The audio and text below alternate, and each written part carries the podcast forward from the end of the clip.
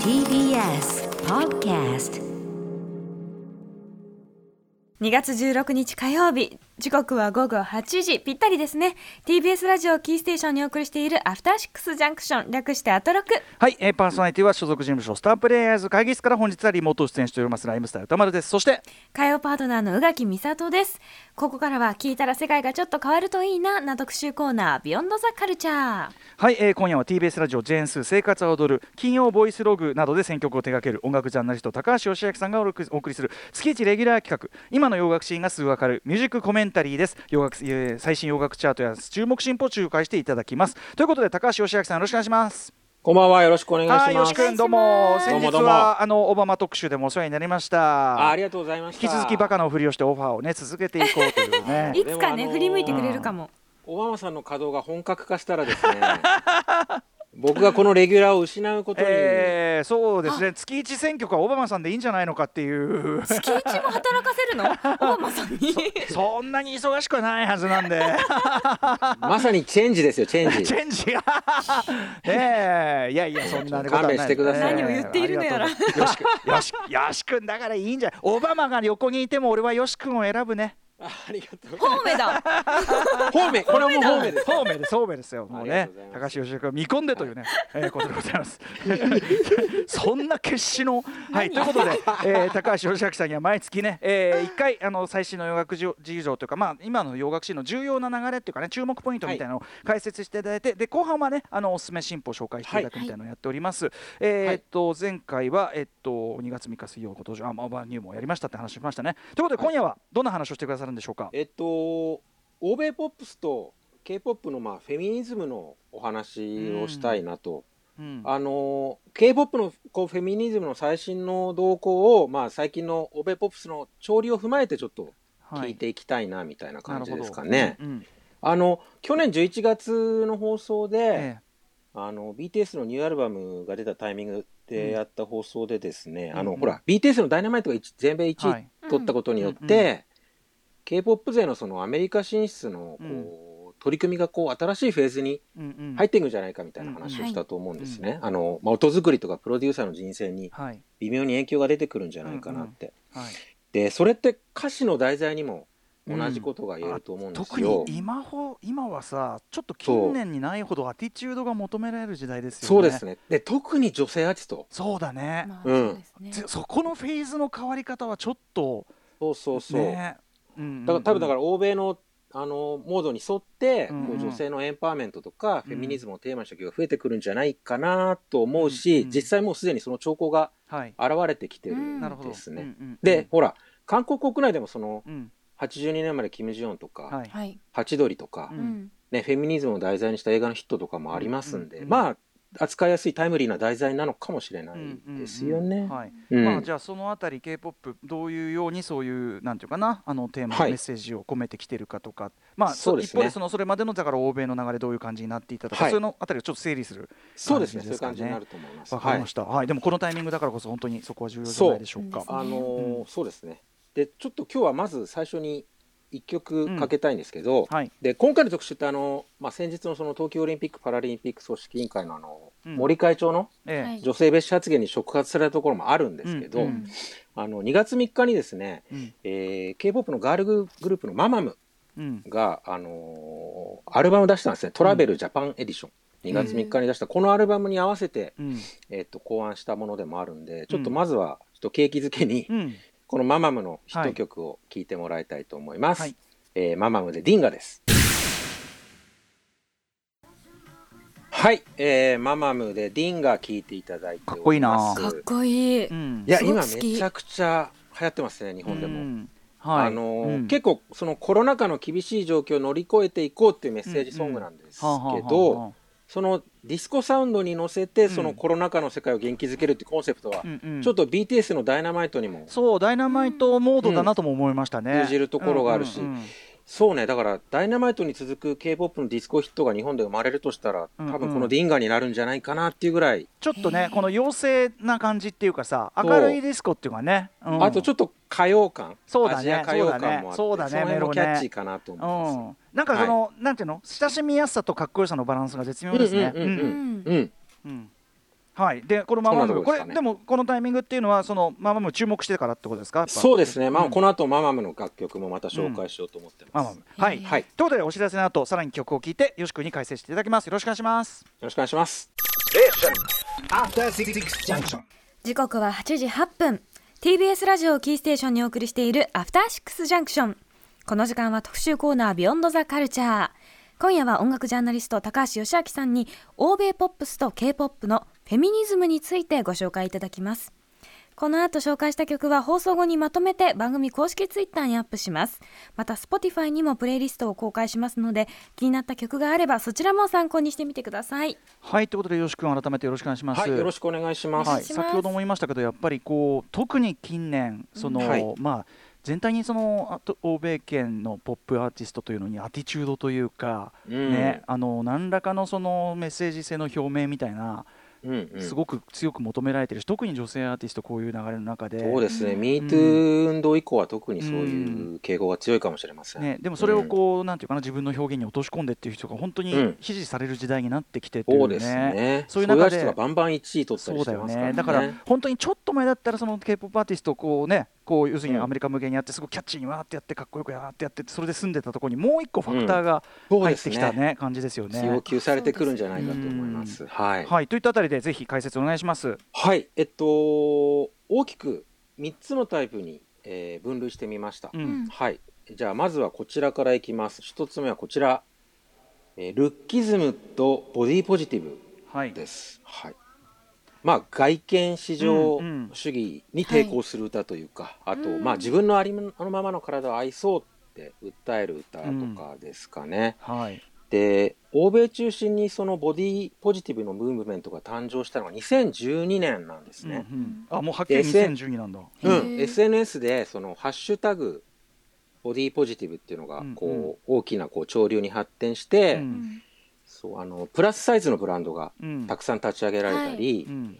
ああそとそうあとモファッション業界とんなか。そうですね。とか、プラスサイズモデルの方も活躍するようになったし、うん。だからファッション業界とかエンターメント業界の、うん。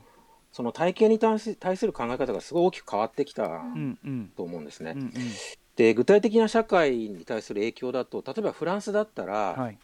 商業写真のモデルの体型に修正を施したら、うん。それが加工写真であることを明記することが義務付けられる。ああもう現実にはありえないようなねもろもろをありとしてるけどそれをねロールにしちゃうわけだからね、うん。消費者はね。これがうんうんうん。2017年に法律で施行されてあの違反者にはうんうん。500万円の罰金が課せられるわああ結構。いやでもさこれそうなんですよ。ほあの非常に厳しいと思うけど同時にやっうん。ぱありえないイメージを売りつける責任っていうかさ、そうですね。ね、それをだってうんロールにしちゃうんだからさ、あうんうんうん。ないものを、うんうん。そうですね、うん。まそっかパリコレもあの体重制限とかもかけてましたよね。その痩せすぎはダメっていう、ああなるほどなるほど、すごいね。うんうん。やっぱそういう流れになってきてるってことですね、うん。アメリカだとうんうん。はい。2016年にバービー人形のラインナップに新しく3つの体型が加わったんですよ、うううん。はい。ふくよかのふくよかなカービーとうん。長身のトール。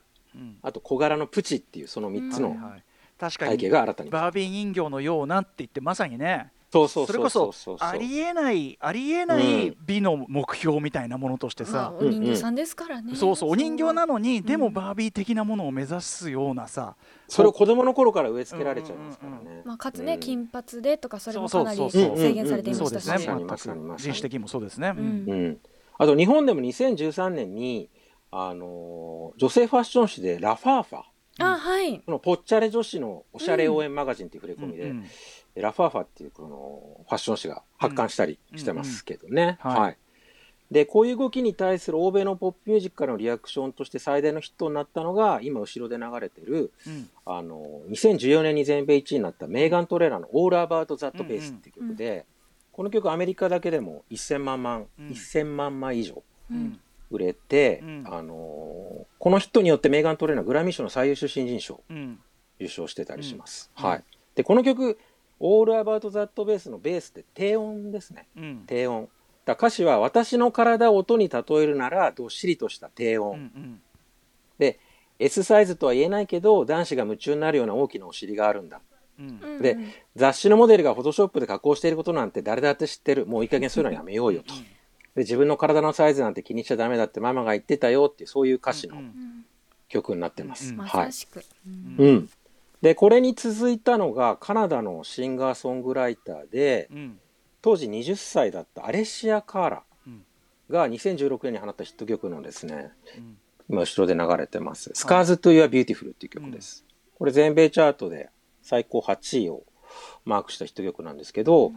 このタイトルは「あなたの美しさには傷なんて一つもない」っていううんうん。意味で歌詞はもうあなたはそのままで美しい。うんうん。変わる必要なんて全くない、ん。あなたをこんな気持ちにさせる世界が変わるべきなんだと、うんうん。あなたの美しさには傷なんて一つもないという、まさしく。そういう内容になってます、うんねうん。えそっか。本当に。うん。ね、日本でもね後にねあのうん。あのあのああごめんなんだ？あのあのわん？美しい顔のあの時あさこさん時あさこさんのねあれとかも出てきたりとうん。かそういう流れですねじゃあね。はい。うん。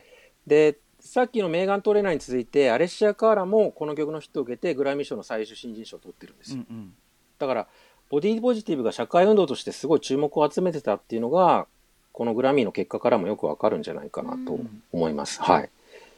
でただこのボディポジティブ運動のもう最大のスターっていうのがあのシンガーでラッパーのリゾうん。うん。はいはい。ーですね、うんうん。まあうん。この番組でもねいっぱい紹介い何度も何度も取り上げてますけど、うん彼女も、えっと、去年のグラミー賞であのビリー・アイリッシュと並んで最多の8部門うん。ノミネートされて、もう彼女に関してもリゾは全ての作品が女性だったりこうマイノリティに対するそのエンパワーメントを題材にしてるって言っていいぐらいなんですけどね。はい。うん。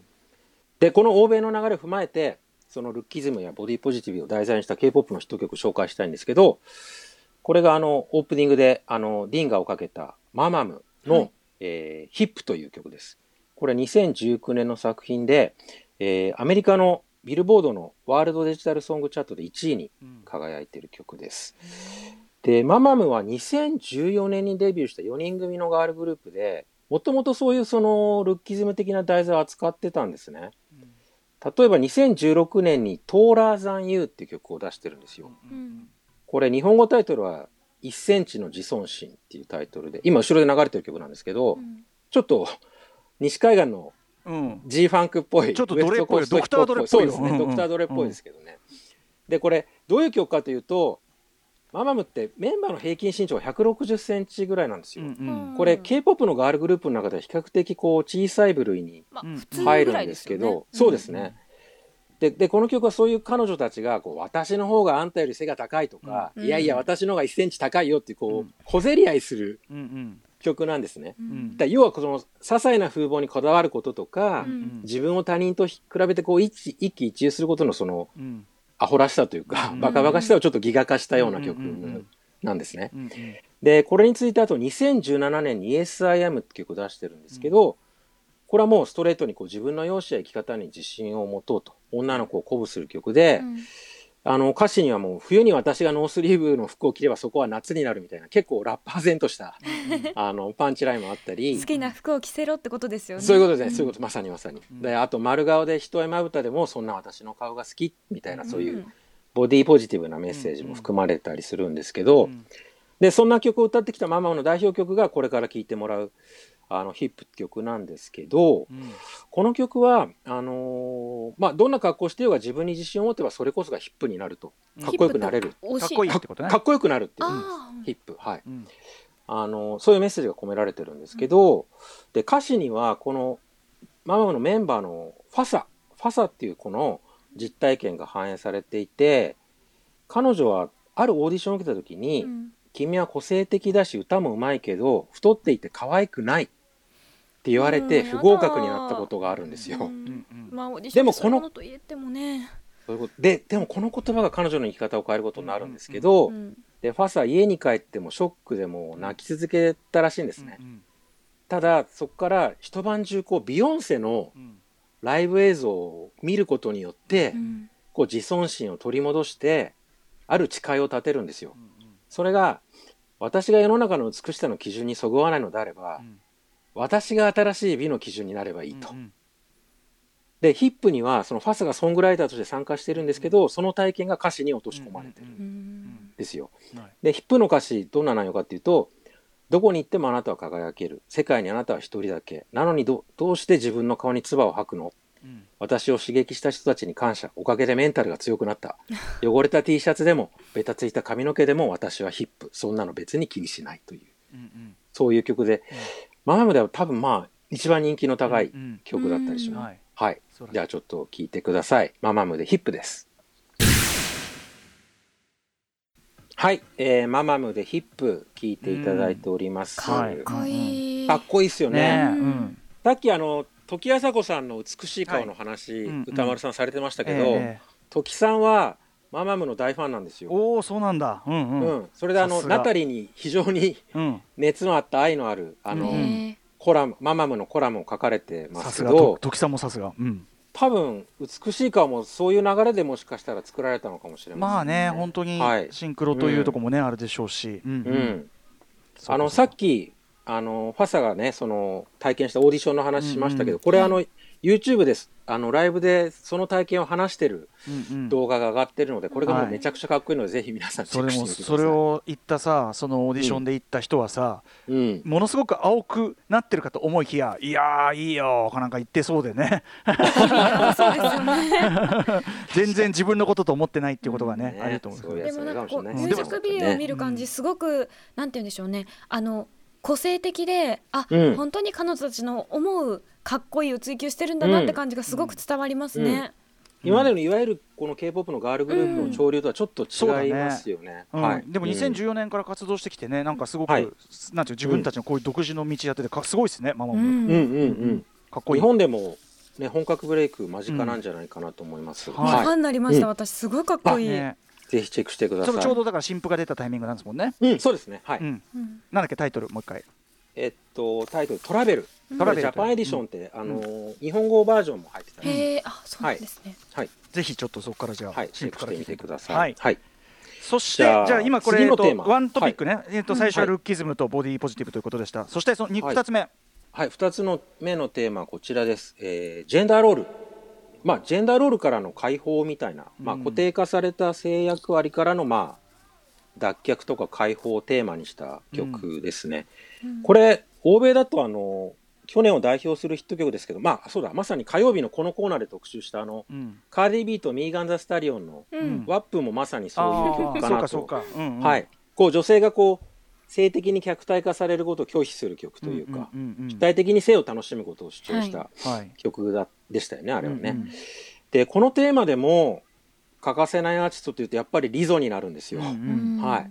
で、今後ろでかかってるの彼女が2019年に発表した Like a Girl って曲なんですけど、これ女の子らしくっていう意味のタイトルなんですけど、うんうんそのタイトルに反して一般的に女の子らしくないとされていることをひたすら上げていくうんうん。歌詞なんですね。うんうんで曲の出だしの歌詞はあの今朝気分よくお気分よく起きられたから大統領選にでも出出馬しちゃおうかなと、えー女性大統領の前例がなくたって知ったこっちゃないっていうそういう歌詞で始まるんですね。であとリゾに加えてアリアナ・グランデも結構こういう題材はよく扱ってて、彼女はこうラブソングを装ったメッセージソングっていうか、んんまあ、特にその女性の地位向上を題材にしたメッセージソングを作るのがすごいうまくて、うん。まあ、去年のアメリカ大統領選に合わせて発表したあの全米ナンバーワンにあったポジションズもまさにそんな名曲だし、2018年に知った God is a Woman っていうのもそのポジションズに似た構造を持った曲なんです。うん。両方ともすごいミュージックビデオ見るとアリアナが訴えようとしてることがよくわかると思うんですけど、うんで中でもちょっと特筆したいのが今後ろでかかってる2019年に出した NASA っていう曲で、うん。これアメリカ航空宇宙局の NASA えなんですけえど、うんうん。この曲はこうあのさっきのカーディビーの曲と同じようにこう女性が主体的にこう性や恋愛を楽しむこととか、うん。そのまあ、パートナーとの距離感みたいな話なのかな、うんうん。それをこう星とか宇宙をメタファーにしてうんうん。歌ってるんですけど曲のオープニングが、あのー初めてこう月面着陸に成功したあのニール・アームストロングのえ名言をもじった独白で始まるんですよ。うん。これは一人の女性にとっては小さな一歩だが女性たち全体にとっては大きな飛躍であると。うん多分こういう題材を扱ってることをうんうん指してるのかもしれないですけど、で面白いのはさっきのリゾの「ライク・ア・ガール」とこのアリアラ・グランデの NASA 両方とも、あのー先日そのアメリカ女初の女性副大統領に就任したカマラ・ハリスがうん。お気に入りの曲としてプレイリストに入れてるんですね。また出ました選曲魔が。そうそうまた選挙区が。また選曲魔が。ナイス選曲魔が。大統領の要素として選曲がうまいっていう あるのかしら？要求されてくるかもしれない。センスがね。うんうんうん。そうスポーツファイにでもそのカマラ・ハリスのでもプレイリストが上がってるんで。カマラハリスさんがねそのえーリゾの探そうそれねあリプレイリストがあるのね。ありますあります。カマラ、はカマラハリスさんにとってはそのリゾの歌詞は全くね絵空事い、いやじゃない本当にそうわけだからね。なんですよ。うん。うん。すごい、ね、もうだからこれもし彼女が4年後にん。大統領選に出馬したらこの曲がテーマ曲になるかもしれない。うん。うんうん。かっこいいね。うん。うん。ね。かっこいいよね。ううん。んでこの2曲と同じ2019年にはテイラー・スウィフトが「ザ・マン」っていう曲を出してるんですけど、これもすごいインパクトがあって。これ覚えてる。あ覚えてます？ミュージックビデオで男性になってめっちゃ最悪な男の人にそうなんですよ。テイラーがこう、ね特殊メイクで男性に扮して、うんうん。まさに宇垣さんがおっしゃった通りこう、まあ、有害な男らしさ的振る舞いをうんやり尽くすみたいな、そういう。すっごい足広げて電車に座ったりさ地みたいな。下鉄にこうね足広げて座ってたりして、うんで歌詞は全編がもし自分が男だったらっていう過程で締められてるんですよ、うんで歌詞の一部抜粋するともし私が男だったらもっと成功も早かっただろうし今頃男の中の男として称賛されていただろうとか、うん。あともし私が男だったらたとえどんな服を着ていようと自分が築き上げてきた功績と切り離して考えてもらえただろうとか、うんうんうん。そういうのがずっと続いていく歌なんですね。あでテイラーって言うとやっぱその保守的なカントリーミュージックの世界でこういい子でいることを強いられてきたっていうね、あの歴史があるからそのキャリアを踏まえていくとすごい重みのあるメッセージソングだし、うん。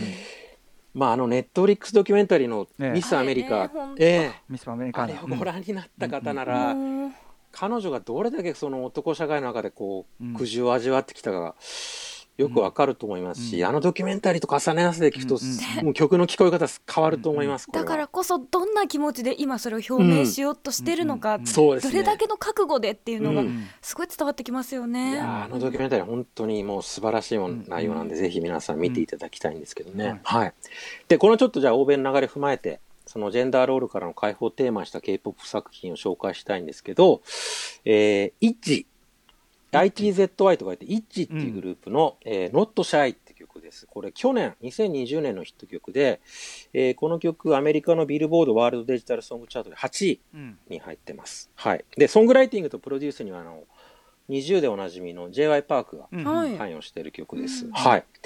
で、イッチは2019年に、あの、TWICE の妹分としてデビューした5人組で、うん結構、まあ、デビュー当時からエンパワーメントとか、フェミニズムを大事にした曲は歌ってるんですうんうね。ん例えば、デビュー曲のダラダラって曲うん、今後ろでかかってる曲ですね。はい。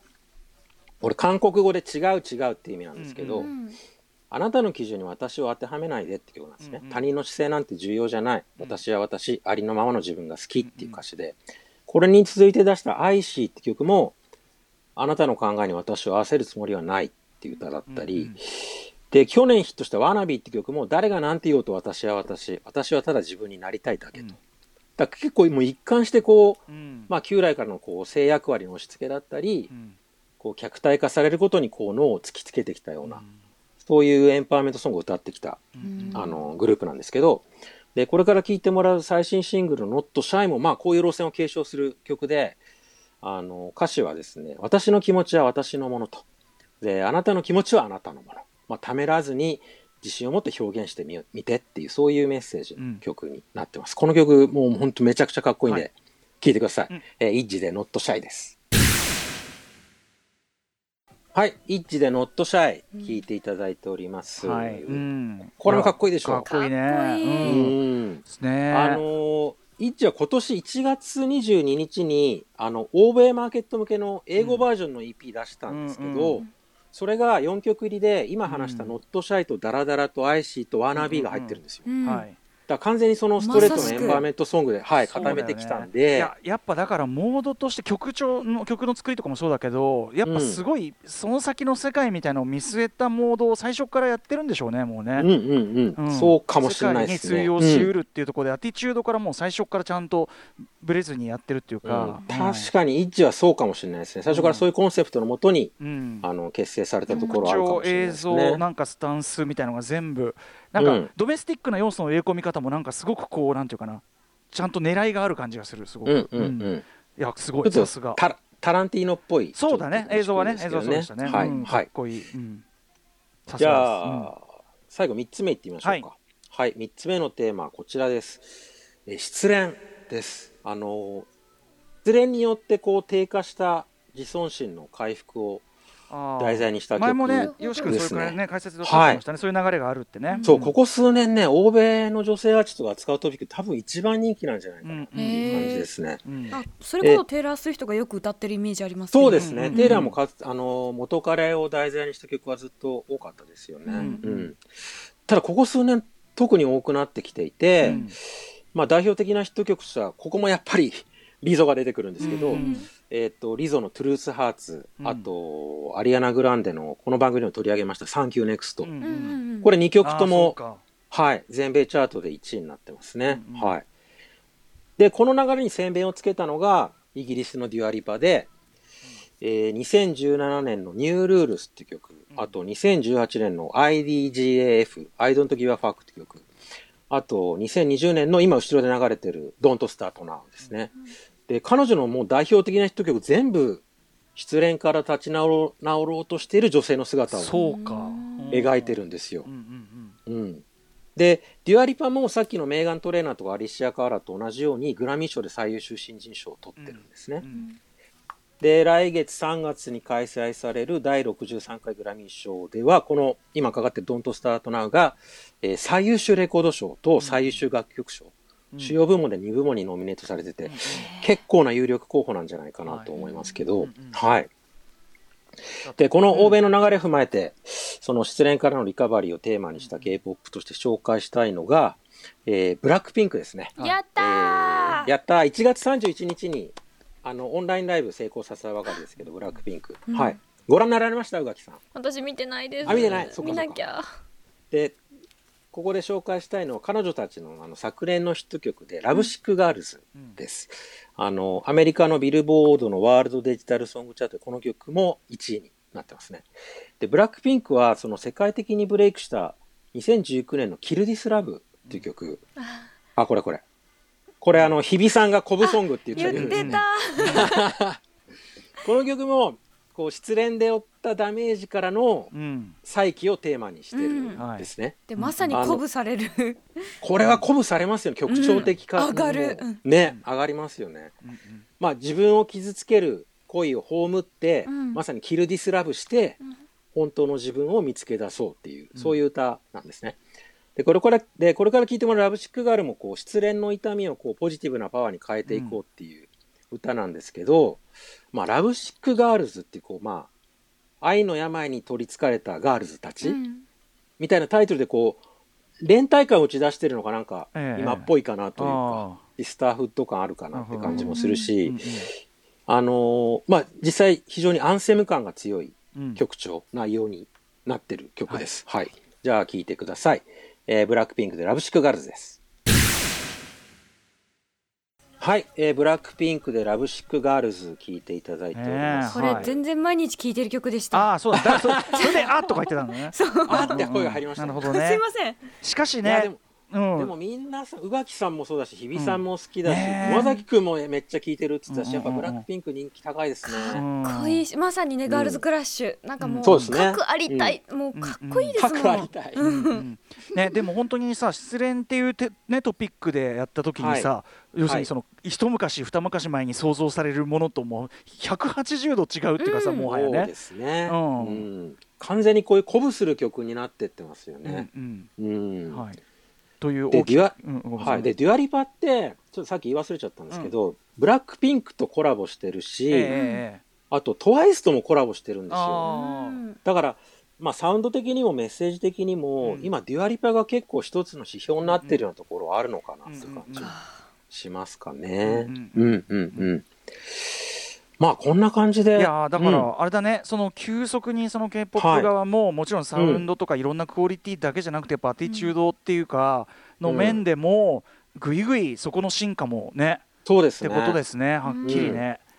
でさっきのね紹介したイッジの英語バージョンの EP もそういう構成だったし、うんうんうんうんここれまで以上に多分こうフェミニズムとか女性のエンパワーメントに比重を置いていく曲が増えていくんじゃないかなってそいう感のじがしますかね。前にこれ BTS の話してる時かなよし君が、はい。そのこれから先はそれちょっと前の話ね。だから、こええ。れから先はそのアメリカ進出する時にそのある種のその政治的旗色とかはい。っていうのをその曖昧にしたままできる時代じゃないから、そこで一つね。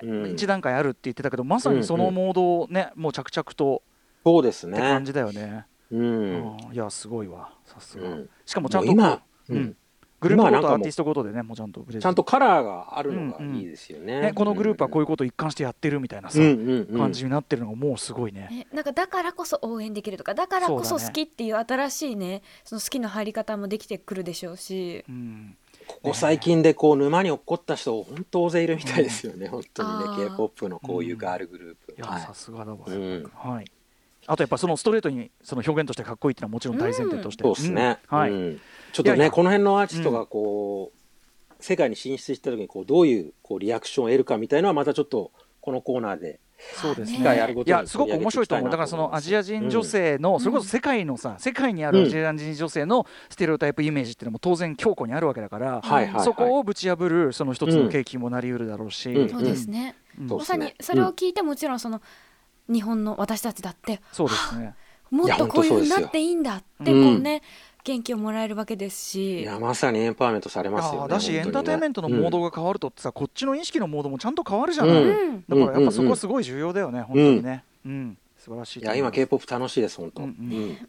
はい。さてといったあたりですかね。じゃあ今日のトピック、はい。えーはい。欧米の、えー音楽誌欧米ポップスと k p o p のフェミニズムの、えー近年の流れご紹介いただきました。はい。反映した曲をね聞きました。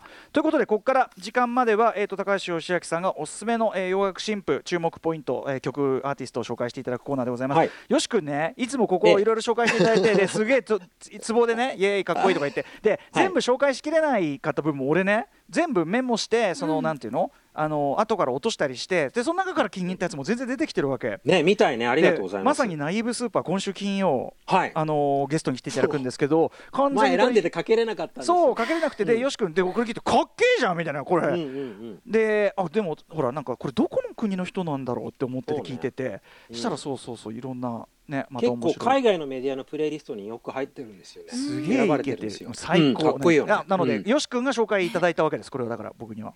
じゃあもうはいなるだけ全部お聞きしなきゃって感じですね。はい、そうですね。今日もよろしくお願いします。は、はい。い、時間いっぱい紹介していきたいと思います。じゃあ1曲目。えー、1曲目はですね、えー、レイジーアイズの、えー、Fair's My Brain。えー2月3日にリリースされたニューシングルです。えーレイジーアイズ、去年デビューしたオーストラリア・シドニー出身の4人組、まあ、サイケデリックロックバンドで、うん、メンバー全員10代なんですよ。んありゃうん多分17歳、18歳ぐらい。うんでもこれがもうね、ほんと才能が炸裂してます。で、本当は7分弱ぐらいある結構長尺の曲なんですけど、今日はちょっとエディット版ではい聴いてください。えー、ザ・レイジー・アイズで Where's My Brain です。はい、えー、ザ・レイジー・アイズで Where's My Brain 聴いていただいております。超いい。ねえ。かっこいいでしょ。最高。だしなんかやっぱわ若さっていうかみずみずしさがあるね。なんかね。本人たちの佇まいもさなんかうん。高校の学園祭バンドみたいな さ雰囲気もまだあるんだけどでもなんていうか曲かっこいいね。すごないんかかっこいい。フュージョンっぽい感じもちょっフュージとありますよ。ョン、うん、そうだね。演奏力もあるのかな、なんかうん。そういうのもあるし、あとまあおなじみのニューウェーブ感というかここのとこのはい。若いバンドに共通するなんかこうニューウェーブ感も含めて、うんベースで引っ張っていく曲ねなんかちょっといあるじゃない？流行りがさ、うんうんうん。なんかそういう感じ踊れますよね。うん。うん。すすごいダンサブルでもあってでもちゃんとサイケ感とかね、はい。うん。手作り感がちゃんとかっこよさにつながってるとことか超いい。いいでしょぜひあの長尺バージョンで聴いてみてうんください。7すげえ。分。これは本人たちもノリノリだろうな。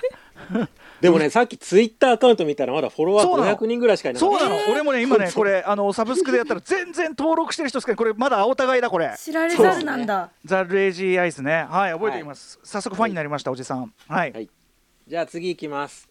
えー次はですね、あの、去年の12月、あの、この番組のあの、うん。日課セッションウィークのまさにね火曜日の回に紹介しました、はいえっと、SG ルイスいの新曲、ワンモアですね。えっと、今週金曜日に出るニューアルバム、 times の、えー収録曲です。えー SG ルイス、イギリス・リバプール出身の、まあ、ダンスミュージック DJ であり、プロデューサーで、うん。まあイケてるディスコミュージック作らせたらもう外れなしの、そうですね。男ですね。大体聞いてますけどね。うん、でこの曲ではですねまあファンクギターディスコギターのレジェンドのシックのナイル・ロジャースを呼んじゃいましたか。はいた。知ってます。た。うん。でこの番組でもやりましたけど去年全米1位になったその BTS の「ダイナマイト」といい、うん。そのドジャキャットの「清掃」といい、うん。やっぱりこのナイル・ロジャースマナーというかいやもうこの辺はもうね流行りとかじゃないんだよもう。ね。うん多分。シックマナーのこのディスコサウンドの人気の根強さを、うん。まあ、証明する曲かなと思います、はい。まあ安定のかっこよさでございます、じゃあ聴いてください。えー SG ルイスで「 One More featuring ナイル・ロジャース」ですはい、えー SG ルイスで「ワンモアフィーチャリングナイル・ロジャース」聴いていただいてね今のこの後ろでね流れてるもうザ・ナイル・ロジャースなチャラチャラねこここねここでもうで出ましたーって感じでこう 一番パイセン一番いいとこ取っときますんで パーンっていうねこの感じもね来たー感でやっぱ。ねやっぱ何度聴いてもいいですねこれはね。うん。なんかはい。A メロのなんかサビのかなんかあの歌の感じとかもなんか、うん。あれどっかでこういうなんだろうみたいなさ なんかね記憶のなんか触ってないとこをこういじられるような感じもあって、うん。相変わらずセンスいいなと思いますね。まあ雑なニューウェーブっぽいボーカルもそうそうそうそう。投げやりなこの感じ、うん。いいなー、うん。はい。最高、はい。もう SG ルイス分かってるね。分かってるね。はい次いきます、はい。えー次はですね、えっと、ドライクリーニング、うん。ドライクリーニングっていうバンドの、えー Scratchcard Lanyard、えーこれ4月2日に出る予定の、えーデビューアルバム「 New Long Leg」からの先行シングルです、はいえーこれドライクリーニング。サウスロンドン出身の、まあ、4人組のポストパンクバンド、またサウスロンドン。はい、うん。はい。うん。またそうまたサウスロンドンなんですけど、うんうんうん今サウスロンドン中心にイギリスからもかっこいいポストパンクバンドがうん。たくさん出てきてるんですけど、うんうん中でもこのドライクリーニングがまあ大型新人言っていいのかな、はいあの名門レーベルの 4AD から、ああはい、デビューすることになってます。うんうんうん。はい。じゃあ聞いてください。えードライクリーニングでスクラッチカードラインヤードです。はい、えードライクリーニングでスクラッチカードラインヤード聞いていただいております。はいいやいやねあの先ほど言ってたやっぱ今のなんかニューウェーブの、はいなんていうのリバイバルというか今の若い子のニューウェーブ的な感覚のなんか流れありますね、俺村間さんの「ディール・ウィズ・イット」とかさ、あ、はいはいはい。やっぱこうああいう感じじゃない？このベースの、うん、まさにまさにまさに。とこの投げやりにも程があるボーカル 無気力な感じのね。うん。意外とでもこれをかっこよく持たせるのは難しいんですよこれは、うんね。うん、ちゃんとキャラ。歌丸さんツボでしょうね。いやーね。そりゃそうですよ、ね。いいなー、こんなバンド組んでいいなー、うん。ちょっとい駆け足でもう一曲、はいはい。うん。もう一曲あのサウスロンドンのポストパンクバンドでゴートがある、うん。これなあのバンド名通り4人組の女性で構成されたポストパンクバンドで、えっと、1月29日にあのニューアルバム「On All Fours」をリリースしたんですけど、そこからちょっとじゃあ一曲聴いてください。えーゴートガールでサッドカーボーイです。はい、えーゴートガールでサッドカーボーイ聴いていたかっだいてこいいなかっこいい。このパーカッションがかっこいいよね。そうだね、うん。なんか思ったよりファンキーな感じでねそれもい。いし、うん。えー他の曲も聴いてみたいこれこの人、ね。うん、ボーカルの後。アルバムめちゃくちゃかっこいいですよ。あとこのボーカルの人の方がやっぱすごいうん。実は相当キャラいいですね。なんかね、うん。ちょっとで本当に数字生きのいい数的なものを感じる。そう生きのいいあのポストパンクバンドガンガン来てんだけど、ええ。結構ね女性メンバーがいるバンドが多いのが特徴なんああへーなるほどね、うんうん。うんうんうんですよ。ゴートガールはまあその象徴的な存在と言っていいと思うんですけなど。るほどなるほど、うん。はい。いやあの今日紹介いただいたのどれもすごいかっこいいですし、はありい、ぜひ、がとうございます。はい、いつもいつもいつも本当に。おあの役立ってますよ。